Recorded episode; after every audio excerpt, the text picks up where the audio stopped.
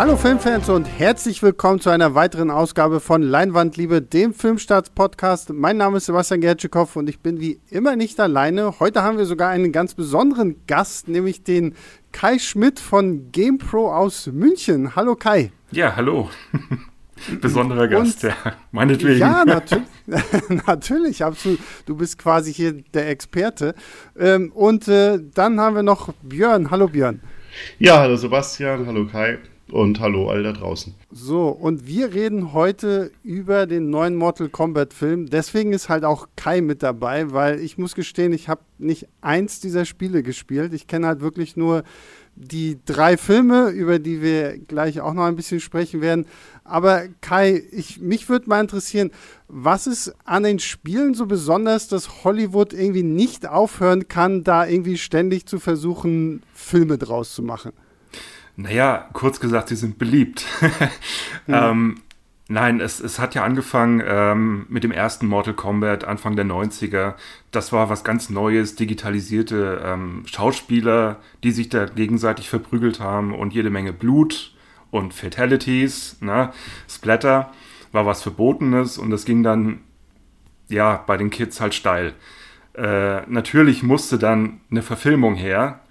Ähm, das passierte, glaube ich, relativ zeitgleich zum, äh, zum zweiten Spiel. Und ähm, es hat ja, in, in enger Zusammenarbeit mit den Machern auch stattgefunden, dieser erste Film. Und ähm, äh, Björn, weiß ich, hast, hast du die Spiele gespielt? Kennst du dich da aus? Ja, also ich habe, ähm, ich meine, es müsste Teil 2 gewesen sein, damals, als ähm, einer dieser Jungs auf den das verbotenen Reiz ausgeführt hat, übt hat, weil ein äh, Freund von mir hat ein Super Nintendo und Mitte der 90er, also es muss eigentlich Teil 2 gewesen sein, den wir da dann relativ oft gespielt haben und dann habe ich auch den Film geschaut. Dann hatte ich lange Zeit gar nichts nichts mehr damit zu tun. Und als ich dann 2019 ans Set eingeladen war, ähm, zu dem Film jetzt, zu den Dreharbeiten, da habe ich mir dann halt vorher mal Mortal Kombat 11 ähm, geholt und einfach halt mal ähm, getestet, um da mal wieder ein bisschen reinzukommen und äh, ja. Zum zweiten ähm, Teil habe ich übrigens eine lustige Anekdote, falls das interessiert. ja, na klar, hau raus. ähm, frisch beschlagnahmt damals ähm, habe ich das zusammen mit einem Kumpel Tag ein, Tag ausgezockt und habe dabei tatsächlich meine ähm, Wehrdienstverweigerung verfasst. Damals gab es ja noch den Wehrdienst, die, die Wehrpflicht, die allgemeine, und äh, während wir uns da geprügelt haben, uns zerteilt haben, äh, haben wir auch die Verweigerungsbegründung geschrieben. Habt ihr gleichzeitig geschrieben, warum ihr kein Blut sehen könnt und ja, weiter ja, genau. ein, ein, guter Freund und Kollege von mir, der IFA Movie Pilot, ist auch wahnsinnig großer Fan von den Spielen. Und ich, was ich immer faszinierend fand, ist ähm, die Tatsache, für mich ist es so reines Beat'em Up. So, wir haben halt so dieses, diesen Arcade-Modus, zwei Spieler, die sich irgendwie gegenseitig auf die Nase prügeln.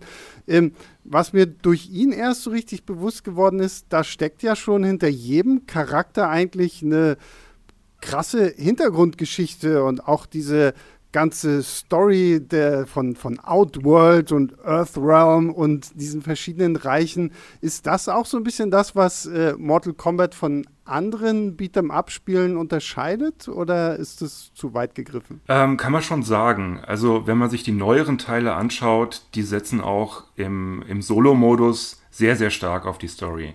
Das wird immer mhm. abgedrehter und trashiger, klar, aber ähm, es ist halt ein, ein großer Bestandteil der Spiele. Dann würde ich mal sagen, wir gehen mal kurz auf die zwei 90er Jahre Filme ein. Es gibt ja 1995, kam ja der, äh, Kai hatte ihn schon erwähnt, äh, der erste Film raus, gedreht von Paul W.S. Anderson, der ja dann später Resident Evil gemacht hat. Jetzt hat er ja auch Monster Hunter gemacht. Ähm, und danach gibt es halt 1997 Mortal Kombat Annihilation, der für viele als einer der schlechtesten Filme aller Zeiten gilt. Ähm, wie, wie steht ihr beide so zu, den, äh, zu diesen alten Verfilmungen? Also ich liebe den ersten Film. Hm. Ich liebe ihn bis heute. Ich weiß noch genau, wie ich damals im Kino saß und äh, dann kam der Schrei Mortal Kombat und die Logos und das Techno-Theme und dann war schon alles aus. Zum Glück war der Film auch gut. Also ich mag, ich mag den ersten auch ganz gerne. Ich bin jetzt kein ähm, riesiger Fan. Ich finde auch halt gerade, was Kai schon angesprochen hat, das Theme, das macht halt einfach eine Menge Laune da, das, das Techno-Ding. Man sieht halt sehr ähm, die, die technischen Limitierungen und es ist halt natürlich ähm, nicht dafür, es war halt Versuch, einen Film zu machen für das breite Publikum und es war halt dann so ein bisschen, äh, man hat halt versucht, die Mortal Kombat Videospiel-Fans, die ja doch auch teilweise noch minderjährig waren oder zu großen Teilen, ich ja auch, äh, damals ins Kino zu lassen, was halt dann natürlich dem viel von dem ursprünglichen Mortal Kombat genommen hat, weil die erste Verfilmung natürlich ziemlich blutleer ist, also die zweite auch, also die, der zweite Teil der ersten Verfilmung im Gegensatz zum modernen Film. Wobei sie sich aber sehr, sehr stark an der Mythologie mhm. vom Spiel orientiert. Also das ja. muss man dem Film wirklich zugute halten. Das ist eine gute Verfilmung im, im Story-Sinn, würde ich sagen. Ja, ich habe beide Filme jetzt erst tatsächlich vor kurzem gesehen. Ich glaube, der erste Mortal Kombat, den gibt es ja sogar auf Netflix mittlerweile. Ähm, und ich muss auch sagen, von dem war ich wirklich positiv überrascht, dafür, dass ich halt mit den Spielen nie so wirklich was anfangen konnte. Ähm, war das ganz unterhaltsam. So, ich meine, für mich, der ich die ganzen Charaktere nicht kenne, war es teilweise auch so ein bisschen Overkill. So, ah, und wer ist jetzt Sonja Blade und wer ist jetzt äh, Liu Kang und äh, warum ist Kano wichtig und keine Ahnung was. Ähm, das ist ja irgendwie sowas, das finde ich, wird nur noch schlimmer im zweiten Teil. Also den zweiten habe ich jetzt vor kurzem gesehen da hast du ja wirklich so das Gefühl gehabt, die haben so eine Strichliste gehabt von Charakteren oder zumindest von Namen von Charakteren, die irgendwie auftauchen müssen. Dann tauchen die auf, machen ein Salto, sind wieder verschwunden. Also ich glaube, wenn man Mortal Kombat das Trinkspiel macht und bei jedem Mal, wenn sie irgendwie so ein Salto machen, irgendwie einen trinkt, dann hält man nicht mal die ersten 20 Minuten durch. Und äh, ja, also den, den ersten Teil mag ich wirklich auch. Den, der zweite ist ja wirklich einfach die Katastrophe, äh, für die er immer gehalten wird, oder? Also den ersten habe ich ähm, keine Ahnung wie oft im Kino gesehen und dann auf Video rauf und runter. Und ähm, dann hat es ja ewig gedauert, bis der nach Deutschland kam. Ähm, der kam zuerst in den USA auf äh, Heimkinomedien, sagen wir es mal so, oder VHS halt raus. Mhm. Ähm, und ich hatte das Glück, dass in meiner Nähe eine amerikanische Videothek war. Hab mir den Film also ausgeliehen, war total heiß drauf und die äh, Mitarbeiterin der Videothek hat mir schon gesagt, ähm, mach dir keine großen Hoffnungen, der Film ist kurze. und naja, sie hatte recht. Ja, der, der zweite ist, also ich weiß ja auch nicht, was da alles äh, schief gelaufen äh, sein muss in der Produktion. Das war ja auch wohl ziemlich überstürzt und dann aber knausrig, dass man ja auch viele Stars des ersten Teils nicht mehr wiederbekommen hat und deswegen ein paar Umbesetzungen nehmen musste oder ein paar Figuren sehr schnell rausgeschrieben hat. Und der erste Teil war jetzt schon von der Besetzung her nicht so gut. Und obwohl man da wirklich auch große Action-Könner dann sogar drin hatte, so J.J. Perry oder so, oder Ray Park haben ja dann, ähm, war das das ist ein ganz, ganz fürchterlicher Film. Das ist auch so, so, ein, so ein wildes, unmotiviertes Rumgehopse immer von diesen Figuren. Oh, die schlagen im Spiel ein Salto. Also, wie du gerade schon auch gesagt hast, müssen sie immer kurz mit einem Salto die, die Bildfläche betreten und wieder gehen. Da liegt ganz, ganz fürchterliche CGI-Effekte auch. Also, das ist auch, also, er war damals schon nicht gut voll CGI. CGI altert ja natürlich jetzt ähm, 15 Jahre oder wie viel es sind ähm, nochmal, aber das war ja damals schon. Ähm, äh, schlimm. Und dann blieb halt nur noch, dass die Musik halt wieder äh, genommen hatten und irgendwie so ein bisschen kultige Erinnerung hatte. Und dann kam, glaube ich, Rammstein auch noch im Abspann oder so. Aber äh, ja, das war äh, äh, schlimm. Es gab aber zwischenzeitlich, ich weiß nicht, weil du vorhin von zwei gemacht hast, es gab zwischenzeitlich ja nochmal Versuche, Mortal Kombat äh, wieder zu beleben. Anfang der 2000er muss das gewesen sein.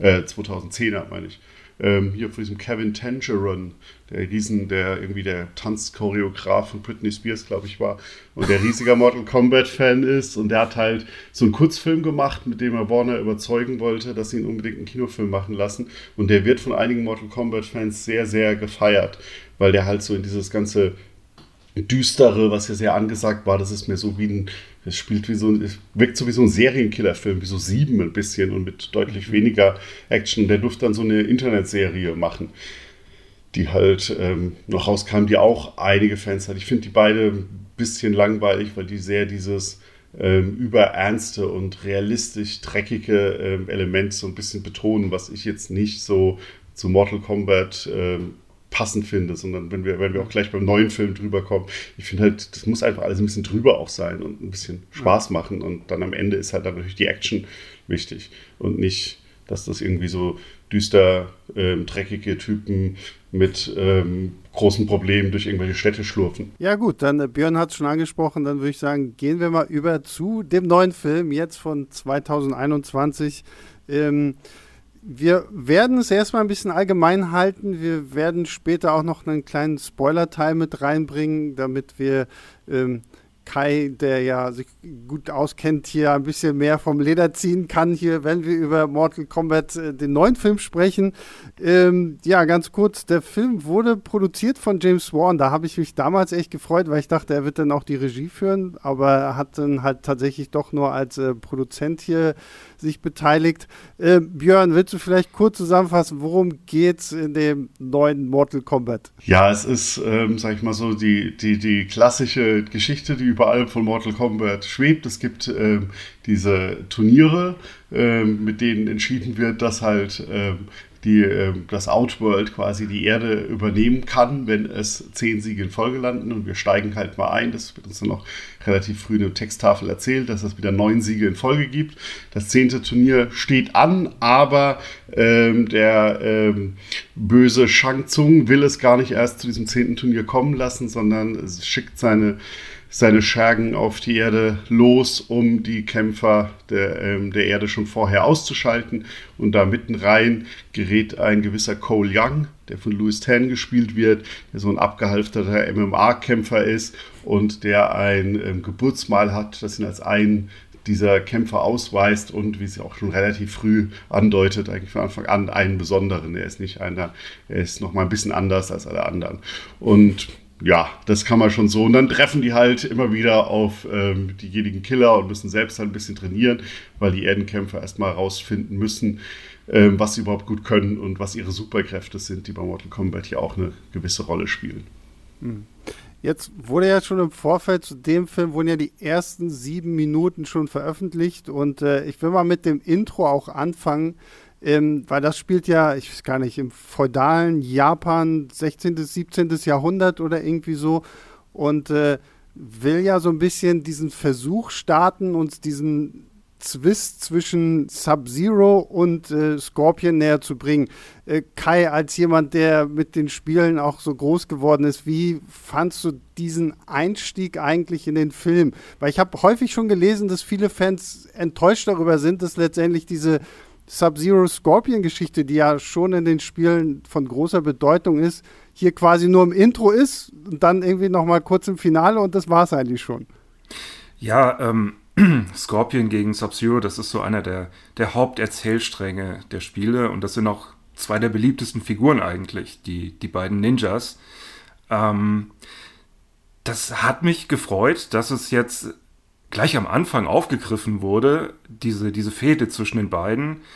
Ähm, ich hatte mir aber mehr davon erhofft. Es war jetzt, es war natürlich besser als im ersten Film, wo die beiden nur, nur Schergen von Shang Tsung waren.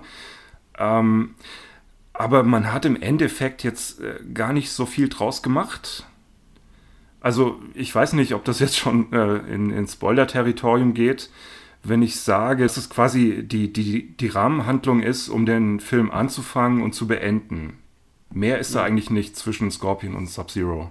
Das fand ich so ein bisschen enttäuschend. Hm, ja, ich fand, ich fand diesen Einstieg auch echt toll. Und man hat ja auch, wir haben ja hier Joe Teslam als Sub-Zero, der ja im ersten The Raid mitgespielt hat und auch in diesem Netflix-Film The Night Comes for Us, den fand ich damals eigentlich auch ziemlich cool. Und äh, Joe Teslam ist ja jemand, der auch so in der Kampfkunst groß geworden ist. Und so seine ganzen Action-Sachen, gerade am Anfang, fand ich schon echt ziemlich stark. Und ich hatte tatsächlich auch gehofft, dass es letztendlich, selbst als jemand, der die Spiele nicht kennt, dass das jetzt quasi darauf aufbauend äh, den ganzen Film bestimmt. Aber ähm, das kann man halt einfach schon mal sagen, ist jetzt, glaube ich, auch kein zu krasser Spoiler, dass dem halt einfach nicht so ist, weil uns dann am Ende irgendwie halt ein Cole Young vorgesetzt wird, den es ja in den Spielen nicht mal gibt. Äh, Björn, wie fandst du diesen Einstieg? Ja, ähm, also es ist, glaube ich, ein allgemeines Problem, dass halt alle Figuren jetzt weil es auch so viele sind, ähm, da sehr unterentwickelt bleiben und da nicht ähm, so viel erzählt wird und man dann von jedem so ein bisschen was mal kurz anreißt und dann darf jeder kurz mal zwei Minuten erzählen, was für eine Hintergrundgeschichte hat.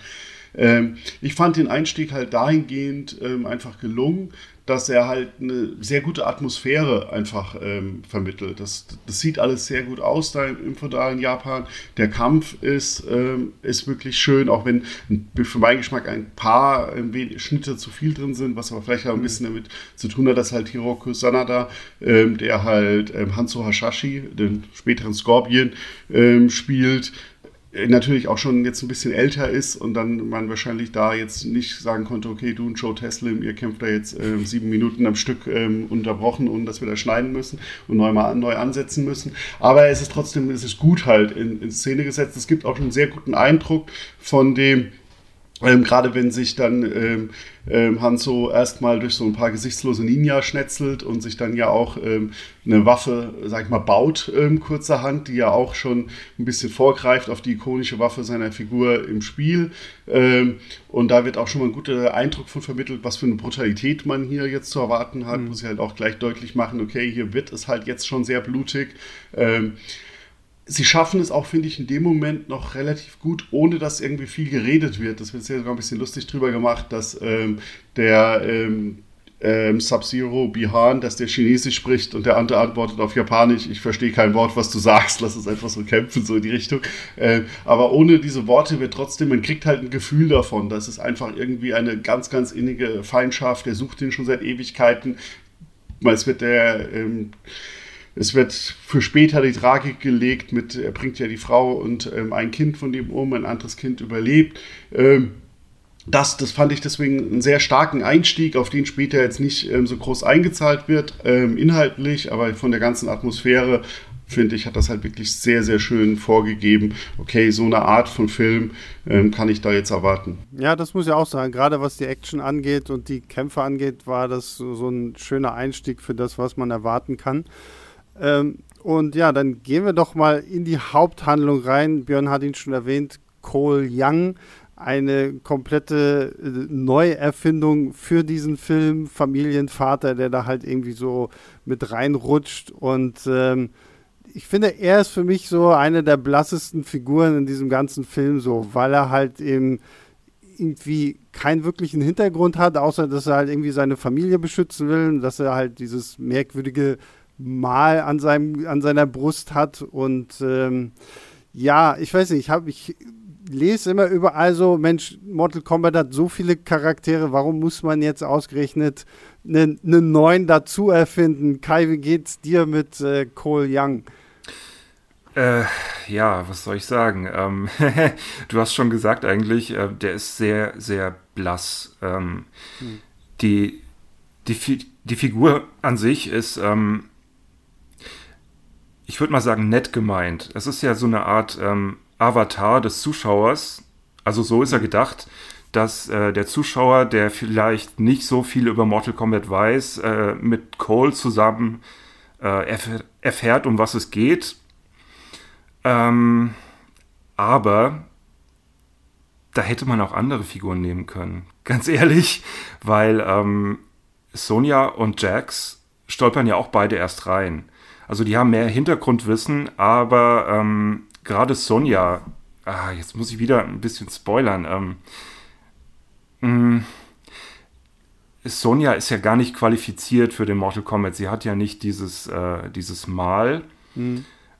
Also hätte man auch Sonja als Identifikationsfigur nehmen können, die sich erst beweisen muss und die, äh, die lernen muss, um, um was es überhaupt geht und ja, das, das hätte für Fans vielleicht ähm, besser funktioniert. Ja, zumal sie ja auch diese, diese faszinierend große Wand da hat und sich ja schon irgendwie so ein bisschen auch so für, für den nicht wissenden Zuschauer als Erklärbär funktioniert und sagt so, oh, es gibt dieses Mortal Kombat und das ist überall schon irgendwie so da gewesen. Da hätte man sie tatsächlich eher irgendwie mit reinnehmen können. In dem Sinne ist, ist äh, Cole eigentlich überflüssig, würde ich fast sagen. Hm. Ja, also irgendjemand muss Sonja das ja auch erklären. Dafür eignet sich Cole dann schon ganz gut. Und du hast ja gesagt, ähm, es gibt so viele Figuren schon. Es gibt, glaube ich, über 80 Figuren in Mortal Kombat mittlerweile insgesamt. Deswegen sage ich, warum noch noch nicht noch eine mehr. Also das schadet jetzt auch nicht, da jetzt eine äh, neue reinzunehmen, die dann wirklich halt einen äh, frischen Blick für alle bietet. Also wo er dann, weil wenn du halt eine bekannte Figur nimmst, haben Fans halt eine bestimmte Erwartung an die Hintergrundgeschichte, an die Motivation. Und mit so einer neuen Figur kannst du halt einfach viel mehr machen. Deswegen finde ich persönlich den Ansatz gut. Und ich finde jetzt auch nicht Cole Young sonderlich farblos im Vergleich, sondern ich finde, die alle haben halt zu wenig äh, Hintergrundgeschichte. Er hat für mich sogar noch mit, zumindest die nachvollziehbarste Motivation, weil man ihn interagieren sieht mit seiner Familie und er da halt zumindest diesen Trieb hat, ähm, sie zu beschützen. Und du könntest da eigentlich mehr erzählen. Was sie halt nicht machen, ähm, ist halt natürlich, dass jetzt, sage ich mal, die große Wendung rund um seine Figur, also wer irgendwie drei, vier Filme geguckt hat, weiß nach, glaube ich, nach äh, fünf Minuten mit Cole Young, wohin das hingehen wird, ähm, mhm. von wem er der Nachkomme ist und so. Also das, er macht man sich jetzt kein großes Geheimnis draus, alles, warum er besonders ist. Ähm, das ist dann halt, passiert äh, es kommt dann am Ende, gibt es halt zu wenig Raum für ihn, wie für alle Figuren, da wirklich ein starkes Profil zu entwickeln. Aber die Idee ähm, kann ich schon ganz gut nachvollziehen, dazu sagen, wir haben wirklich jemanden, mit dem können wir was komplett Neues erzählen, völlig frei von allen Erwartungen. Ähm, da können wir auch Sachen einbauen, die auch Fans halt überraschen. Ähm, und was ich halt finde, was halt einfach gut ist, ähm, dass Louis Tan spielt. Ich finde den das halt, der ist halt ähm, super als, ähm, der, der kann auch richtig kämpfen. Ich finde auch, mhm. diese Szene wird ein bisschen unterschätzt. Die Szene, mit der er eingeführt wird, ist ja so ein Mixed Martial Arts äh, Kampf, der ist relativ kurz, aber das ist halt so ein Kampf, der ein bisschen rausfällt, weil es halt komplett ohne diese Mortal Kombat äh, typischen äh, Superkräfte oder Mortal Kombat typischen Bewegungen ist, sondern das ist halt wirklich so ein richtiger Kampf, aber der ist für diese kurze Zeit, der ist voll intensiv, also die, das geht, der war, ist auch richtig schön gefilmt. Ähm, und du bist da immer sehr nah an diesen Kämpfern dran und äh, siehst halt auch, wie die wirklich, also die kämpfen da auch richtig. Ich habe das bei Louis Ten im Interview auch nachgefragt und habe halt gemeint, hey, wie habt ihr das gemacht? Wie habt ihr das so schön choreografiert? Und er hat mir gesagt, wir haben es einfach nicht, wir haben es wirklich auf die Fresse gehauen und ähm, haben danach geblutet und ähm, ich habe danach gedacht, scheiße, das ist mein erster Drehtag, was mache ich hier?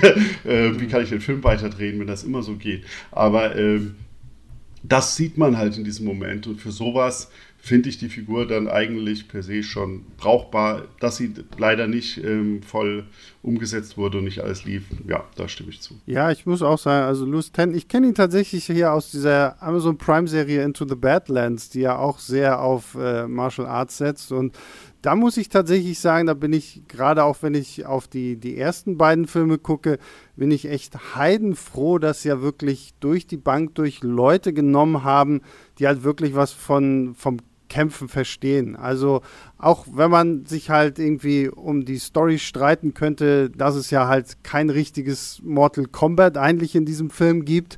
Äh, Björn nennt das in seiner Kritik schön, das Prequel zum eigentlichen äh, Mortal Kombat, was dann vielleicht in Teil 2 irgendwie kommen könnte. Ähm, und äh, das, das fand ich einfach echt äh, cool, dass zumindest so für jemanden wie mich da einfach nur aus, in dem Sinne auf die Action guckt äh, die Action wirklich gut ist und da ja auch viel mit äh, so bestimmten Moves der Charaktere aus den Spielen gearbeitet wird, so mit diesen ganzen Fatalities und äh, diesen Finisher-Moves, so das fand ich persönlich, fand ich sehr unterhaltsam, selbst wenn ich gar nicht so wirklich wusste, welcher Move jetzt wirklich zu welcher Figur gehört. Kai, du als jemand, der halt die Games auch gezockt hat, äh, wie, wie hat dir da jetzt letztendlich so diese Neuumsetzung der Action gefallen? Also die Action an sich ähm, fand ich kompetent, aber mhm. es hätte natürlich ähm, ein bisschen übersichtlicher und spektakulärer sein können.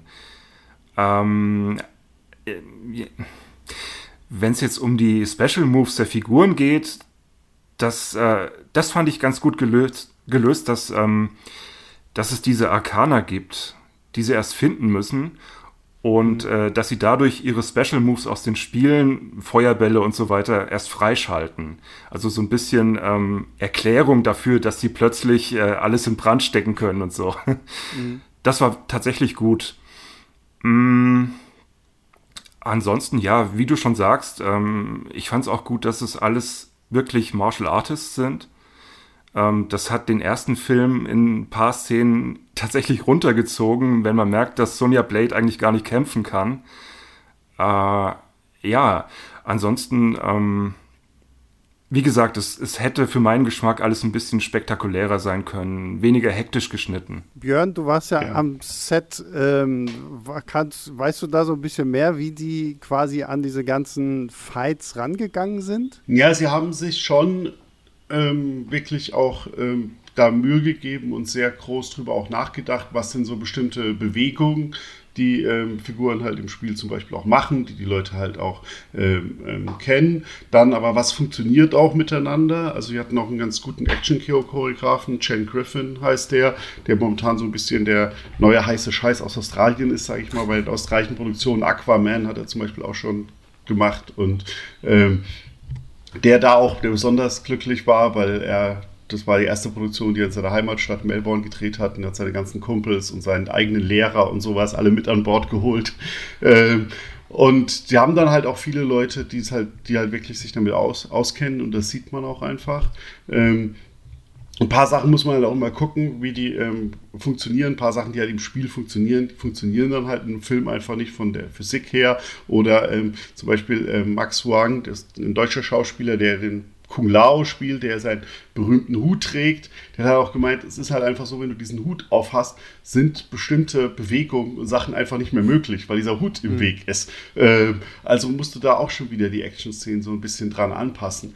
Ähm, und was ich, wo ich Kai zustimme, sie hätten es halt bei dem, wie sie es gefilmt haben, beziehungsweise noch stärker, wie sie es geschnitten haben, hätten einige Szenen noch mal ein bisschen übersichtlicher gestaltet werden können. Und da ist, glaube ich, dann auch so ein bisschen der Nachteil, dass sie darauf verzichtet haben, dieses klassische, wir machen jetzt das Mortal Kombat Turnier, weil das Mortal Kombat Turnier kannst du halt eigentlich relativ gut filmen, weil du hast ja immer zwei Kontrahenten in irgendeiner Arena, du kannst da wirklich mit einer schönen Weitwinkelaufnahme anfangen, wo du beide hast und dann kannst du die halt ähm, kämpfen lassen. Während du hier halt ja auch, gerade wenn es am Ende, wenn wirklich viel gekämpft wird, hast du ja auch Kämpfe quasi, die gleichzeitig irgendwo stattfinden und in irgendwelchen engen Gängen oder in einem Wohnwagen und so und da schneidest du allein schon dadurch, dass du zwischen Kämpfen wechselst und so weiter. Und das hat bei einigen Action-Szenen ein bisschen die Dynamik unnötig genommen. Ich meine zwar schon die Antwort zu kennen, aber was war denn ähm, so der eine Charakter, der in diesem Film für euch äh, am meisten herausgestochen ist, der wo man sagen kann, ja, okay, den haben sie echt gut hinbekommen. Du willst wahrscheinlich, dass ich Kano sage. Äh, ich will das gar nicht. Nein, du sollst, aber, aber ich, ich, lese halt auch überall, dass wenn, dann feiern halt alle Leute Kano ab. Deswegen, aber du darfst auch jemand anderen wählen, wenn es irgendjemand anderes ist. Ja, das wird schwierig, weil ähm, alle anderen sind tatsächlich sehr, sehr blass. Ähm, mhm. Und Kano ist der, der so ein bisschen heraussticht durch sein großes Maul und ähm, einfach seine aufbrausende Art. Es ist, ähm, wenn ich das so sagen darf, ein Arschloch. Mhm. Ja, ähm, der Charakter ist einfach, ich würde sagen, er ist, er ist übergroß gezeichnet und äh, gefällt mir dadurch halt. Björn? Hast du eine ja. andere Antwort? Nee, also, also erstmal muss ich sagen, dass, dass ich, ich gut finde, dass egal welche von diesen Figuren, selbst als jemand wie ich, der das Spiel jetzt das Spiel mal gespielt hat und dann jetzt nochmal ein bisschen wieder, wenn du also die Spiele kennst, du stellst die Figur hin, du kannst sofort sagen, wer ist das. Also das trifft bei allen zu. Du siehst die äh, 30 Sekunden, sage ich mal, dann kannst du, glaube ich, bei allen sagen, klar, äh, das ist Liu Kang, das ist Kung Lao, das ist Milena, das ist äh, Kano und so weiter. Ähm, das ist gut. Dann haben aber alle das gleiche Problem, dass sie von der ganzen Hintergrundgeschichte so ein bisschen blasser äh, bleiben, dass da halt nicht so viel ähm, erzählt wird und nicht so viel los ist. Und dann hast du halt bei Kano den Vorteil, dass er halt einfach drauf, wie Kai gerade schon gesagt hat, er ist halt laut der fällt halt auf. Der, wenn eine Szene mit ihm ist, dann redet der halt auch fast die ganze Zeit. Der redet lauter als alle. Äh, der hat die Witze. Äh, der hat halt natürlich auch, ähm, Spielefans werden es kennen, das vielleicht muss man gar nicht verraten, ähm, für die anderen, der hat halt eine, eine ganz coole Superkraft, sage ich mal, die ihm natürlich auch nochmal besonders viel Spaß macht, dass er sie hat. Ähm, und damit ist das halt so eine typische Figur, die einfach so gezeichnet ist, dass sie jedem ähm, Fan Favorite sein muss. Ich als jemand, der nicht so ein ganz großer Freund dieser über super lauten Figuren unbedingt bin, hätte mir dagegen lieber gewünscht, dass man noch mehr Sub-Zero sieht oder äh, zum Beispiel, ich fand äh, die Figuren Liu Kang und Kung Lao, äh, die ja auch wirklich Mortal Kombat Figuren der ersten Generation sind, so fand ich eigentlich sehr interessant und fand es ein bisschen schade, dass die kamen dann halt plötzlich ähm, und haben dann halt mal zwei Sätze kurz gesagt, warum sie hier sind und wie lange sie schon da sind und haben dann auch toll beweisen können, dass sie kämpfen und so. Aber da hätte ich gerne mehr mit ihnen gesehen und Dings, dann wären das vielleicht meine Favoriten geworden. Ja, Liu Kang muss ich auch sagen, so im ersten Teil, ist, also im ersten Film von 95 ist er ja quasi die Hauptfigur und hier ist er eigentlich so, so ein bisschen zu so einer Nebenfigur degradiert, die so ab und zu mal ein bisschen was erzählen darf, ein bisschen kämpfen darf und das war es dann schon. Äh, ich, bin, ich bin auch bei euch. Also Kano fällt natürlich am, am krassesten auf.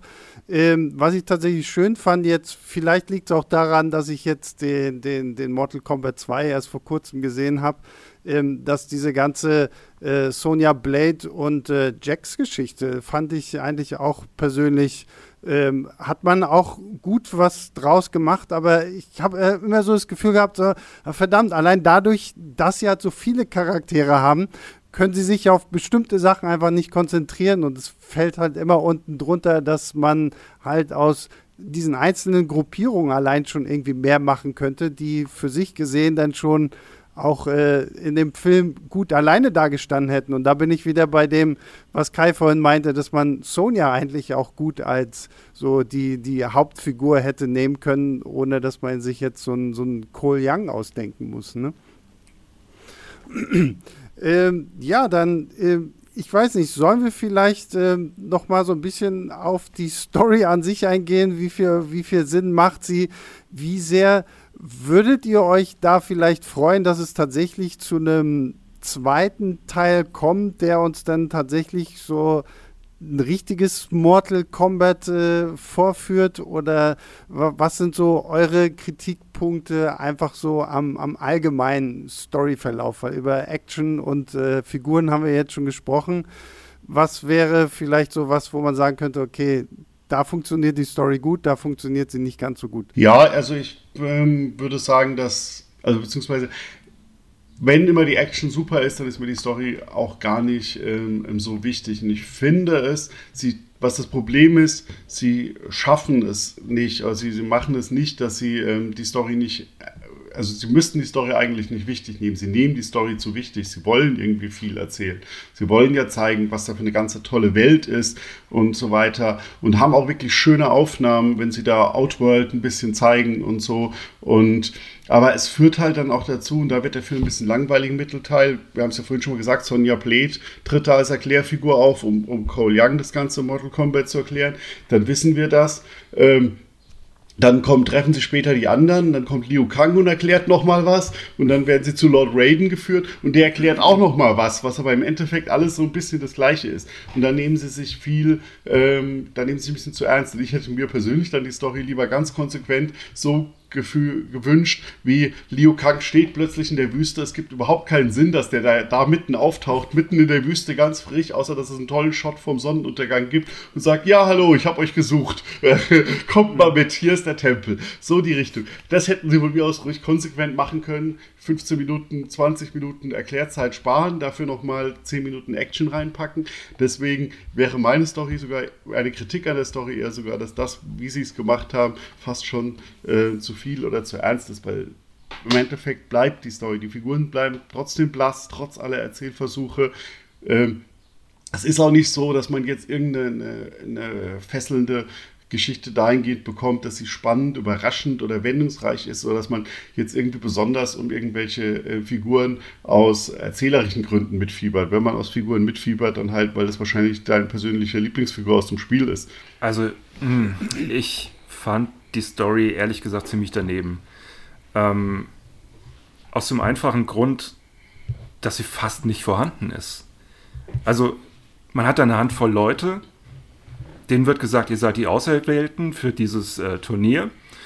Und dann kommt der Böse und sagt, hey, es wird kein Turnier geben, ich mache euch fertig. Das war's. Mhm. Es ist für mich so ein bisschen, als hätte man äh, Bloodsport verfilmt ohne das Turnier. Ne? Also man, man hätte quasi keinen Film. Und das wurde hier auf 90, nee, äh, 110 Minuten, glaube ich, waren es, ausgedehnt. Ja. Ähm, man hat also quasi das, das Prequel zu dem Film, den man eigentlich sehen wollte. Und das wirkt auf mich so ein bisschen wie diese, diese Direct-to-Video-Fortsetzung ne, von, von großen Blockbustern, von Universal Soldier und Hard Target, was es alles gibt. Ähm, da wird ein, ein dünnes Drehbuch geschrieben und es werden ja zweit, zweitklassige, drittklassige Schauspieler verpflichtet und dann wird das in Osteuropa runtergerattert. Und äh, Mortal Kombat wirkt auf mich so ein bisschen wie, wie diese äh, Direct-to-Video-Fortsetzung, nur mit ein bisschen mehr Geld dahinter. War jetzt natürlich ein ganz schlechtes Beispiel, weil es von Universal Soldier Direct-to-Video-Fortsetzungen in Osteuropa gibt, die viel, viel, viel, viel, viel, viel besser sind als der Originalfilm. naja, ähm, darüber kann man auch einen ganzen Podcast füllen, glaube ich. wahrscheinlich, wahrscheinlich. Ähm, aber ja, ich verstehe, was du meinst und das hatte ich ja auch äh, geschrieben, dass wir äh, gerade ähm, ähm dass es sich am Ende halt natürlich ein bisschen anfühlt wie in Prequel. Und daher, und ich glaube, es ist, ist auch natürlich schwer, weil sie wollten halt versuchen, was Neues zu machen und nicht diese ähm, Turniergeschichte. Mich hat das auch ein bisschen überrascht, weil das haben sie uns am Set natürlich nicht verraten, dass sie gar nicht auf dieses Turnier-Dings eingehen, sondern dass sie wirklich da so eine Vorgeschichte quasi erzählen. Aber sie setzen sich da halt zwischen die Stühle. Also man kann ja wirklich auch, auch sagen einfach, finde ich zumindest, hier jetzt steht einfach das Turnier an, ihr seid die Auserwählten, ihr seid ähm, die, hier sind die Bösewichte und jetzt fight. Und dann geht es halt einfach zur Sache äh, 90 Minuten lang. Äh, wäre, hätte ja auch funktionieren können. Oder man erzählt halt wirklich eine große, umfangreiche, äh, schöne Geschichte. Dafür hat man dann aber keine Ahnung, wie viele Figuren das jetzt hier sind. Also wir haben ja jetzt hauptsächlich über die menschlichen Figuren gesprochen, aber ähm, noch untergezeichneter oder weniger entwickelt sind ja die Figuren auf Seiten der Bösewicht, die da immer wieder auftauchen aus dem Nichts und dann halt einfach da sind und da, wo man dann auch vielleicht mal so einen Halbsatz hingeschleudert bekommt, warum die sich diesem Schungzang angeschlossen haben und was da los ist. Ähm, das wäre halt problematisch. Du kannst halt mit so vielen Figuren eigentlich keine Geschichte erzählen, wenn du die alle einführen willst. Da hätte man dann doch vielleicht irgendwie das noch kleiner erzählen müssen und halt erstmal nur so ähm, MCU-mäßig äh, für jeden Einzelfilmer machen müssen und dann wäre Mortal Kombat das große ähm, Avengers Endgame gewesen. ja, okay. ähm, ich finde, nachdem ich jetzt ja alle Filme geguckt habe, denke ich immer, okay, sie hätten einfach wirklich sagen sollen, wir machen ein Remake vom ersten Film nur halt mit, mit der besseren Action, mit halt den besseren äh, Leuten, die halt wirklich gut kämpfen können. Weil das fand ich am ersten Film immer so toll. Auch diese, diese unterschiedlichen Sets und dass du halt auch wirklich unterschiedliche Kampfarenen hast und hier bei dem neuen Film, das hat mich auch so ein bisschen gestört, so, so, so richtig aufregend fand ich diese Sets alle nicht so. Das war also so Lord Raidens Tempel ist halt irgendwie so ein grau-brauner graubraunes Irgendwas mitten im Nirgendwo.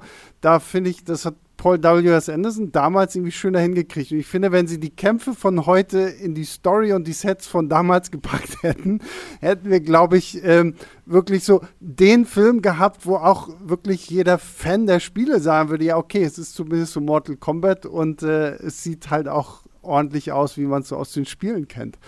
Ähm, würdet ihr euch denn auf einen zweiten Teil freuen, ja oder nein? Und was müsste der quasi besser machen als der Film jetzt? Ich stehe dem erstmal aufgeschlossen gegenüber. Ähm, ich glaube an das Gute. äh, ähm, ich würde mir vor allem wünschen, dass äh, Cole Young im zweiten Film die Behandlung erfährt, die Johnny Cage im ersten, zweiten Film erhalten hat. also, der wird ja gleich am Anfang abgemurkst, so beiläufig. Ja. Das würde wahrscheinlich den zweiten Teil ganz gut, ganz gut tun. Das ist, das, das ist ziemlich hart.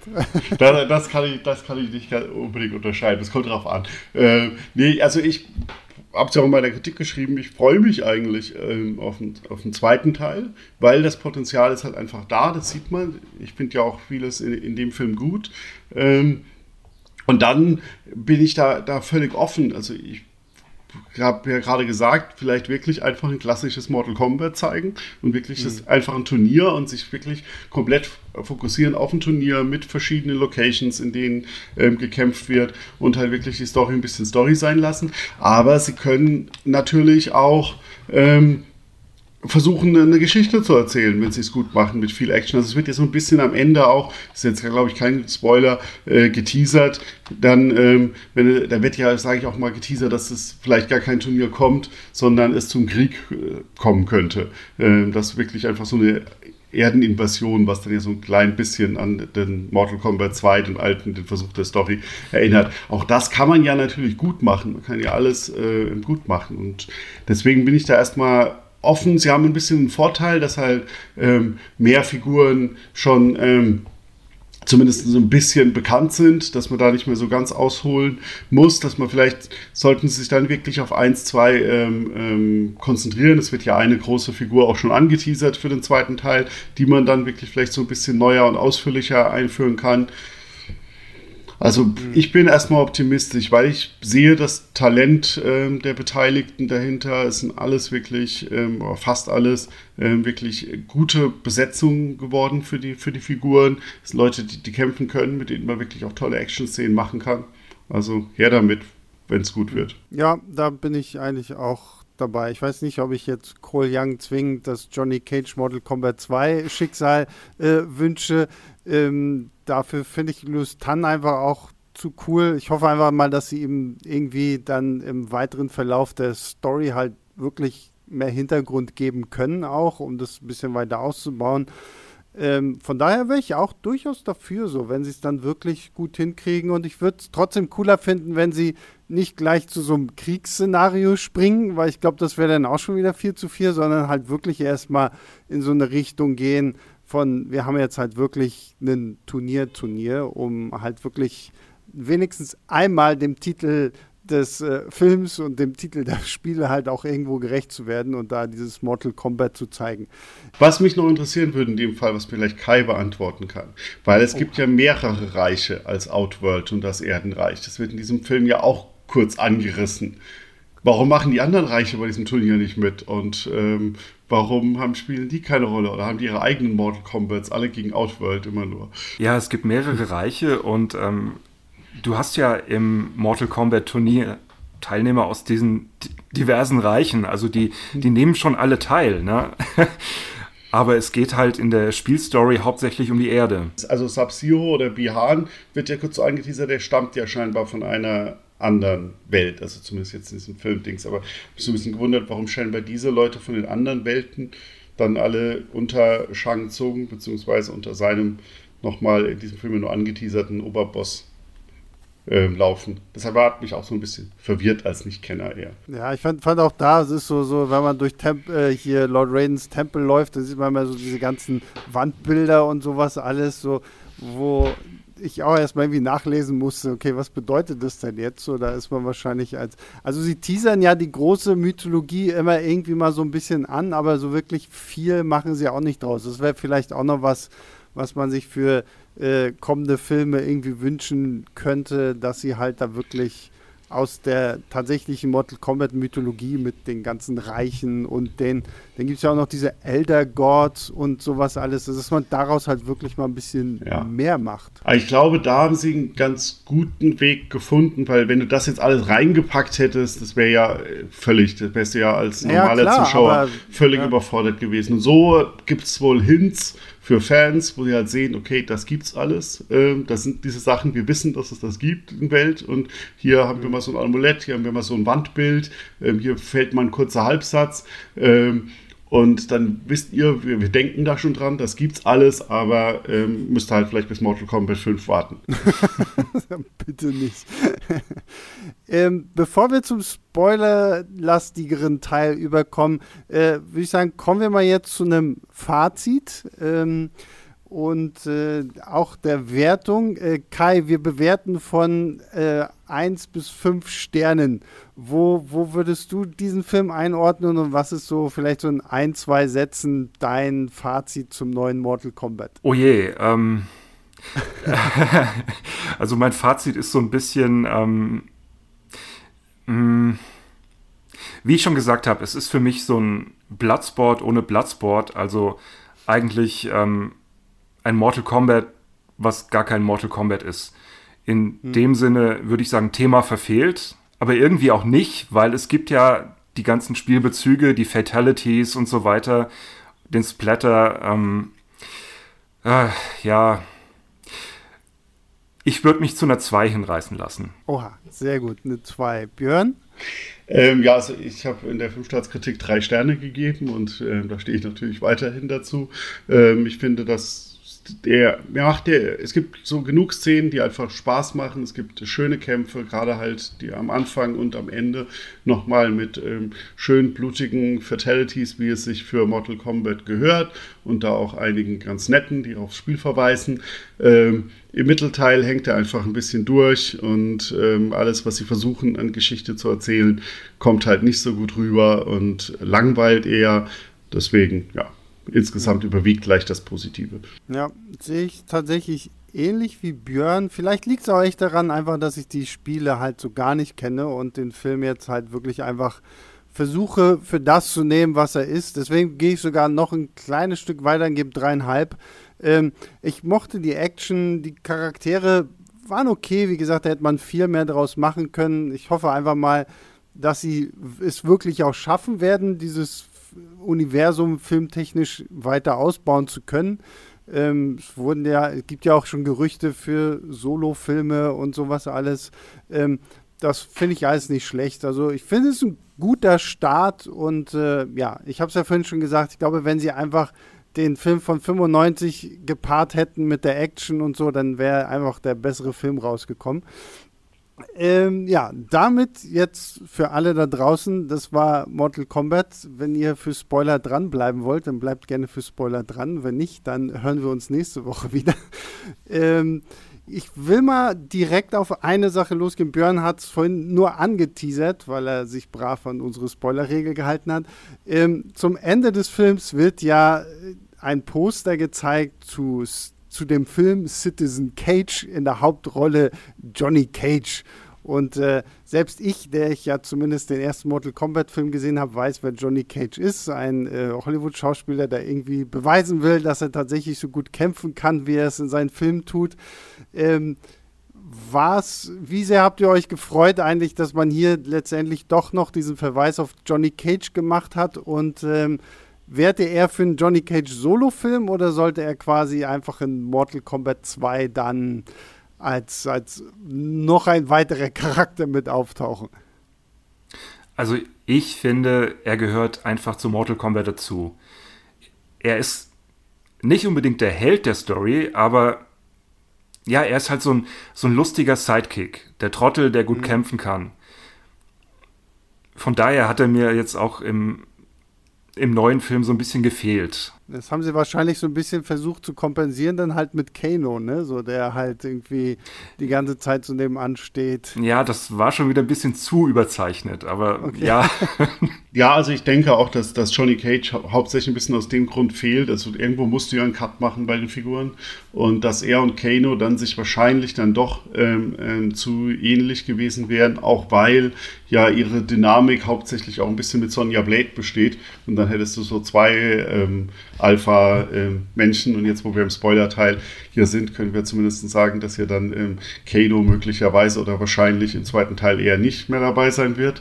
Ähm, wobei auch natürlich im Death is only another portal. Also ist, und Mortal Kombat wissen wir ja sowieso, dass ähm, jede Figur wieder zurückkehren kann irgendwie. Und das hat mir auch der Regisseur gesagt, dass deswegen er kein Problem hat, Figuren niederzumetzeln, weil er weiß, am Ende können sie trotzdem zurückkommen.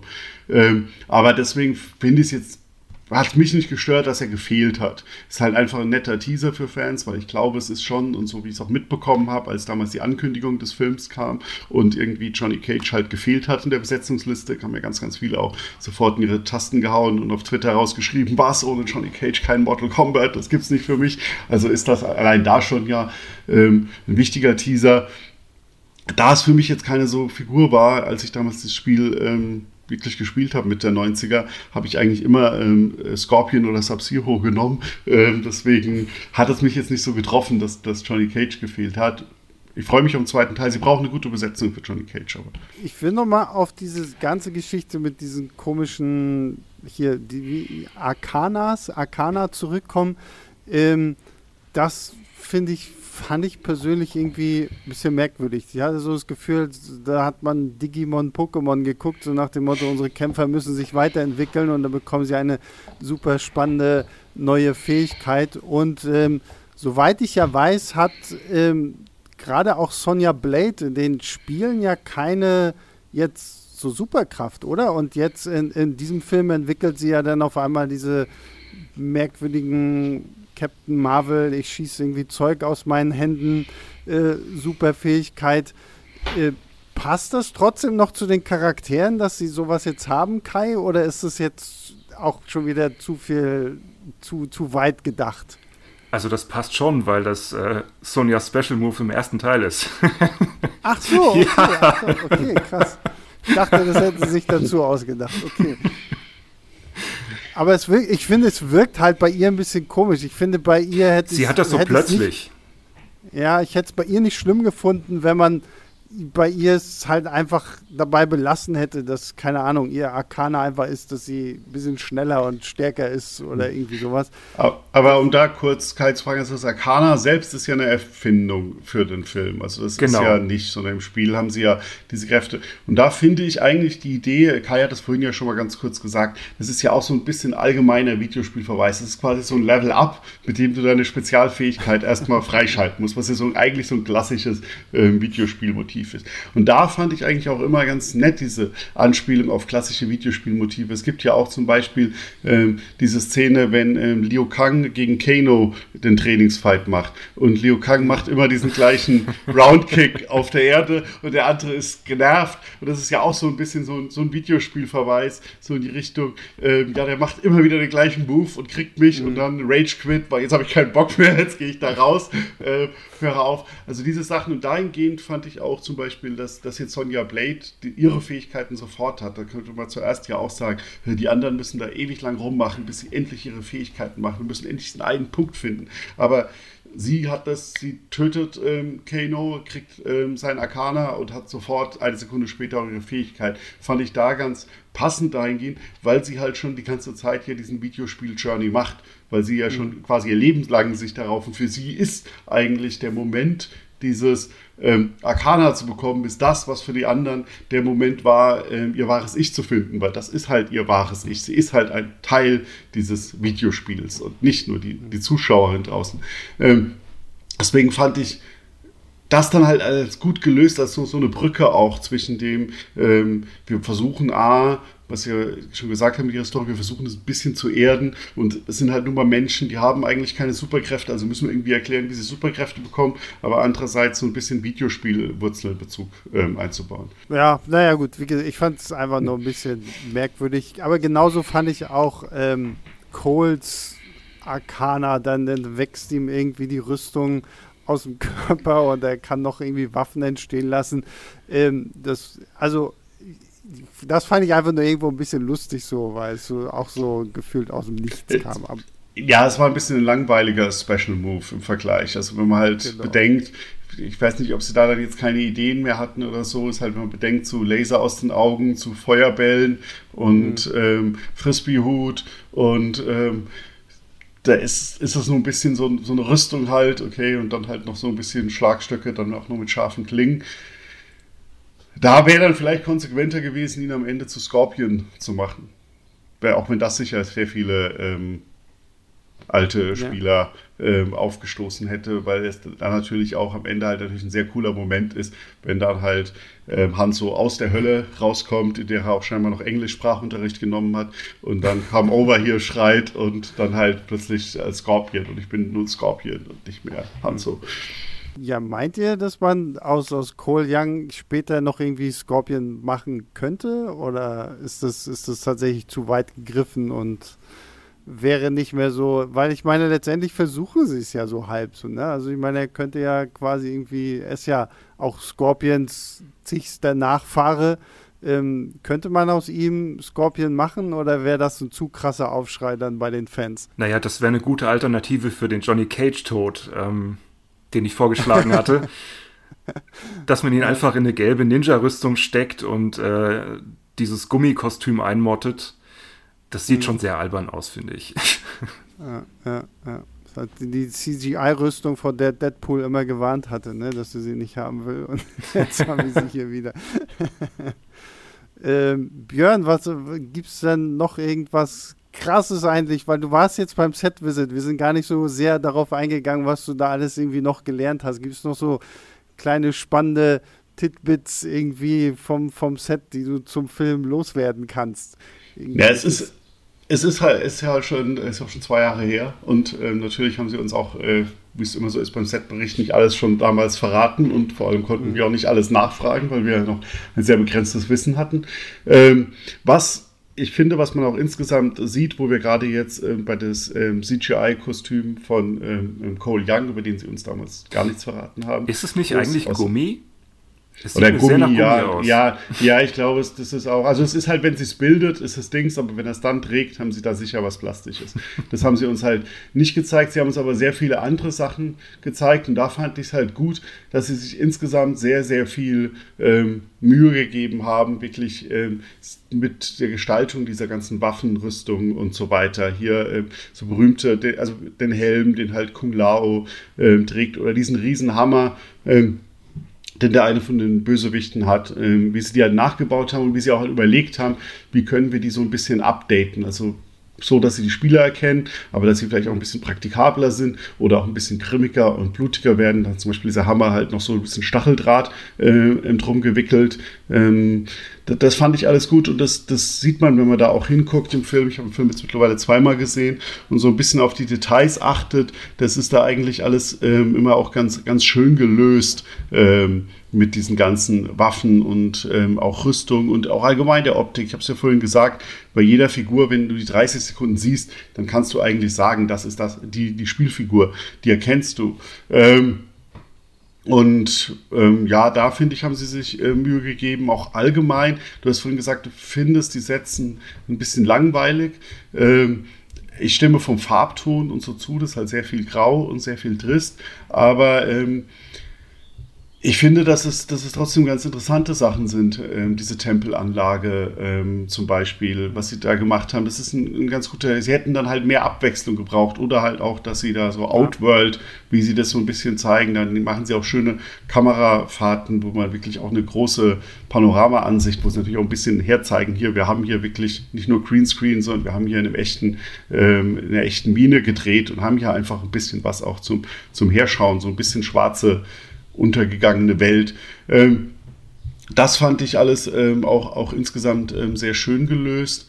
Ähm, und was noch, wo wir auch am Set ein bisschen drüber gesprochen haben, was ich jetzt auch ähm, gut fand, was, er, was mir der Regisseur damals vorgespielt hat, ist die Musik ähm, des Films. Da haben wir jetzt noch gar nicht drüber gesprochen, weil wir haben es vorhin bei den ersten Teilen gemeint, dass dieses Mortal Kombat-Theme so ein bisschen kultig ist und diese äh, Techno-Musik. Und das haben sie Jetzt im neuen Film natürlich nicht mehr aufgegriffen, eins zu eins, weil es auch ein bisschen vielleicht outdated wäre, aber der Komponist äh, Benjamin Wolfig, der auch sowas wie Blade Runner und so gemacht hat, der wirklich sehr gut ist, hat das immer wieder eingebaut und das, das hört man dann auch bei natürlich besonders deutlich halt am Ende, wenn dann Scorpion auftritt, ähm, aber auch so davor, du hast halt immer wieder so einzelne von diesen Klängen ähm, drin und das hat mir gerade beim zweiten Mal, wo ich da auch nochmal ein bisschen bewusster drauf geachtet hat das war, fand ich wirklich richtig schön, wie, dieses, wie diese Musik da immer mit ähm, genutzt wurde. Mir fällt gerade ein, ich habe noch gar nicht erwähnt, den Film gibt es ab 13. Mai quasi als VOD zum Leihen und zum Kaufen. Ähm, so ziemlich überall, glaube ich, wo man sich irgendwie VODs runterladen kann. Ähm, das vielleicht nur noch mal am Rande. Ja, ich, mich würde mal interessieren, was war euer Lieblings-Fatality in diesem Film? Also, was fand ihr am besten? Das können wir jetzt im Spoiler-Teil völlig ungeniert sagen. Naja, ja, die, die Kreissäge, was sonst? ja, ich hätte jetzt auch äh, Kunglaus komischen Kreissägenhut da. Das, das war schon sehr beeindruckend. Ich meine, ich fand auch den, den, den, den Feuerdrachen von Liu Kang, das sah auch ziemlich cool aus äh, wenn Jax dem anderen Typen da einfach den, den, den Kopf zu Moose haut, ist auch sehr nett, aber ich glaube, das, was am, am meisten hervorsticht, ist tatsächlich die, der Kettensägenhut. Oder ja, hast du gut. was anderes? Nee, ja, es wäre natürlich auch der, der Flawless Victory, den hätte ich natürlich auch genommen. Ähm, kann ich jetzt schlecht äh, was anderes sagen, vor allem gleich dem Schauspieler äh, Max Suang, der übrigens ein deutscher Schauspieler ist, ähm, das auch schon im Interview gesagt habe, dass ich seinen Kill am coolsten fand. Vielleicht können wir noch mal kurz über die, die Bösen sprechen. Die sind ja ein bisschen ja. kurz gekommen bisher. Ja. Ähm, Wie im Film. Ja. ja genau. Wie hat das denn auf euch so gewirkt als Außenstehende? Jahr, also ich fand man, ich finde die Figuren eigentlich ganz interessant von der ganzen Optik. Also zum Beispiel so diesen, diesen Kabal ähm, mit seiner Maske und der hat ja auch ein paar Sprüche zumindest, die er so, so kurz reinreißt. Ähm, und fand es da halt, die waren halt einfach immer da und dann haben sie gekämpft und dann waren sie wieder weg. Und deswegen habe ich mich dann am Ende des Tages auch null mit denen irgendwie weiter beschäftigt. Ich glaube auch wirklich, zum Beispiel in meiner Kritik, bis auf Sub-Zero, weil der halt, äh, der als einziger eine größere Rolle hat, keinen einzigen von denen erwähnt, weil äh, die halt alle einfach immer wieder nur reingeworfen wurden, kurz da sind, ihren Fight haben und dann wieder gehen. Aber für die trifft auch alle zu, dass ich eigentlich von der vom, von der Optik und vom Auftreten ähm, relativ faszinierend finde und da auch gerne mehr natürlich hätte gesehen und erfahren hätte. Ja, also ich fand die, die Schurken an sich auch alle sehr, sehr blass. Also da hätte ich mir echt äh, gewünscht, dass man einfach aus ihnen mehr gemacht hat als nur Gegner, die gekillt werden müssen, natürlich auf sehr spektakuläre Art und Weise. Ich stimme auch Björn zu. Sie sahen alle wirklich sehr, sehr cool aus. Ich kann halt auch die Hälfte der Namen nicht, aber diese Dame, die ihr Maul so weit aufreißen kann, diese, diese geflügelte Lady und äh, Kabal, das ist der einzige Name, den ich tatsächlich noch äh, mir merken konnte, der Typ mit diesem Anzug. Ähm, das war schon alles sehr cool und das finde ich hat auch nochmal gezeigt, dass halt auch auf der Seite der Schurken eigentlich gute Charaktere stehen, die man halt wirklich hätte auch interessant umsetzen können. Auch äh, Sheng Tsung, den fand ich zum Beispiel bei Paul W.S. Anderson wesentlich interessanter als in diesem Film. Ähm, weil hier ist er irgendwie gefühlt auch nur so, ich, ich, der ist halt irgendwie da und ist halt quasi so ein bisschen äh, wortgebend, aber macht auch nicht wirklich viel. Kai, wie siehst du denn das als äh, jemand, der die Spiele gespielt hat? Ja, ich äh, sehe das sehr ähnlich, muss ich sagen. Ähm, es ist halt so, dass Shang Tsung da auf seiner Klippe sitzt, auf seinem Thron und die Leute zu sich ruft. Und das sind dann wahllos aus den Spielen zusammengesuchte Gegner, die in den Spielen natürlich, natürlich ähm, jeder eine eigene Hintergrundgeschichte hat. Ähm, mhm. Malina, die, äh, die Lady mit dem Maul, äh, ja, ja, ja okay. ist zum Beispiel äh, ein Klon von Kitana, die wir aus, dem, aus, der, aus der ersten Verfilmung kennen. Ja. Ähm, und Kitana ist ja quasi die, ähm, die Ziehtochter von Shao Kahn, dem Shang Tsung übergeordneten Bösewicht. Also es wird schon alles sehr, sehr komplex. mhm. ähm, und im Film hat man halt den Weg gewählt, dass Shang Tsung wie in einer, wie in einer Serie halt äh, auf seinem Thron sitzt, die Leute zu sich ruft und als Kanonenfutter verpulvert. Sogar Goro, der ja eigentlich eine wichtige Rolle spielt. Ähm, das das habe ich am wenigsten verstanden, dass man den so, so verheizt hat. Also er wird eingeführt und ist kurz drauf schon tot. Im ersten Film hat man das super gemacht, da war er diese, diese bedrohliche Figur, die auch aufgebaut wurde. Ne, also er hat jemanden aus dem Erdenteam getötet und man hat gesehen, äh, das ist ein bedrohlicher Gegner. Und im neuen Film ist er einfach da und wird dann umgebracht. Hm. Schade. Ja, ja, ja. Ja, wie gesagt, ich sage ja, sie hätten das Remake von 1995 machen müssen. Genauso, dann wäre es vielleicht einfach besser gewesen. Ähm, ja, dann, es sei denn, es brennt euch noch irgendwas äh, auf dem Herzen, dann würde ich sagen, sind wir am Ende dieses Podcasts angekommen.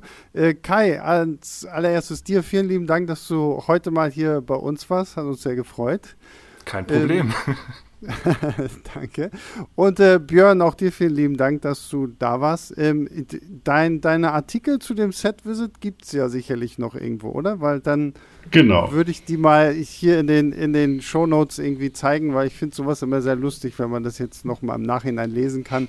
Ähm, also den Artikel zu Björn Set-Visit verlinke ich euch auch noch.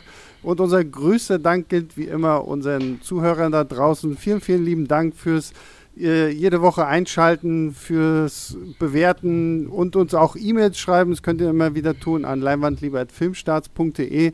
Wir freuen uns über Lob, Kritik und Anregungen für diesen Podcast immer sehr. Und äh, damit verabschiede ich mich. Bleibt gesund, schaut ganz viele Filme. Wir hören uns nächste Woche wieder. Bis dahin. Ciao, ciao.